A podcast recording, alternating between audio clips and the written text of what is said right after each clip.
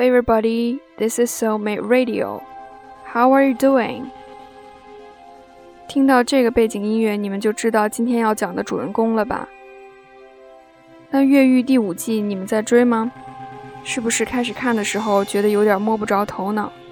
我也是，毕竟距离上一季结束有将近十年的时间了。在这十年里，我们又看了太多其他的美剧。对于越狱的剧情呢，已经随着时间慢慢淡忘。越狱就像我们情窦初开的时候喜欢上的第一个男孩或者女孩，也许我们已经记不清那个人的模样，但是他在我们的生命里永远是最美好的回忆。今天我又翻出越狱男主角扮演者 Wentworth Miller 在一次人权运动的晚宴宣布出柜的演讲。仔细听了好几遍。作为一个明星，一个公众人物，当众宣布自己是同性恋是一件有很大风险的事儿。大众也许会接受这个事实，但更有可能会由于社会偏见激起很多粉丝的抵触，从而毁掉自己的事业。米帅在这种纠结中潜伏了很久。他这么说：“I had multiple opportunities to speak my truth.” Which is that I was gay, but I chose not to. I was out privately to family and friends, to the people I learned to trust over time. But professionally, publicly, I was not.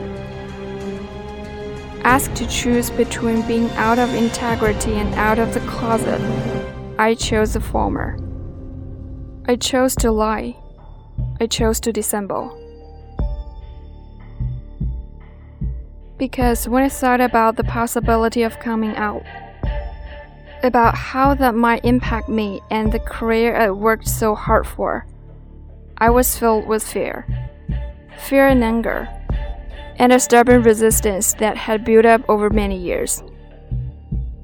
When I thought about that kid somewhere out there who might be inspired or moved by me taking a stand and speaking my truth, my mental response was consistently no, thank you. I thought I've spent over a decade building this career, alone, by myself. And from a certain point of view, it's all I have. But now I'm supposed to put that at risk to be a role model to someone I've never met, who I'm not even sure exists.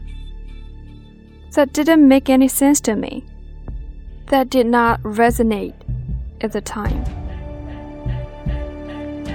Also, like many of you here tonight, growing up, I was a target.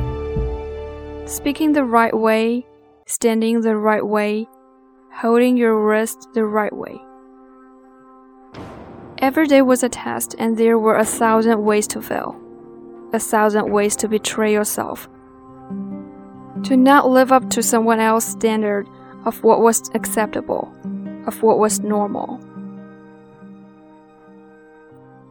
And when you failed the test, which was guaranteed, there was a price to pay emotional, psychological, physical. And like many of you, I paid that price more than once in a variety of ways.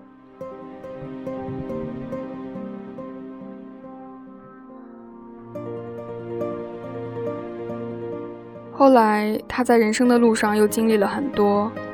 他加入了一个重要的项目，成为人权运动的支持者。在一封拒绝俄罗斯圣彼得堡国际电影节官方邀请的信函中，他承认了自己的同性恋身份。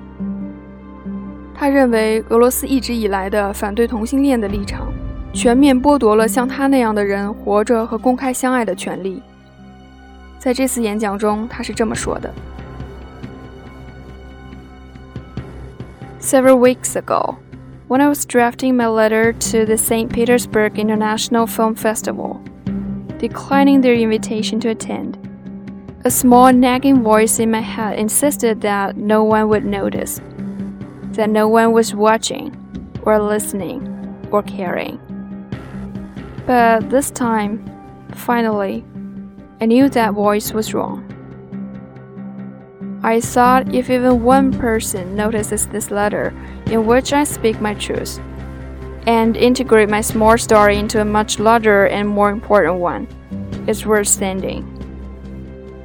I thought, let me be to someone else what no one was to me. Let me send a message to that kid. Maybe in America, maybe someplace far overseas, maybe somewhere deep inside a kid who's being targeted at home or at school or in the streets, that someone is watching and listening and caring. That there is an us, there is a we, and that kid or teenager or adult is loved, and they are not alone.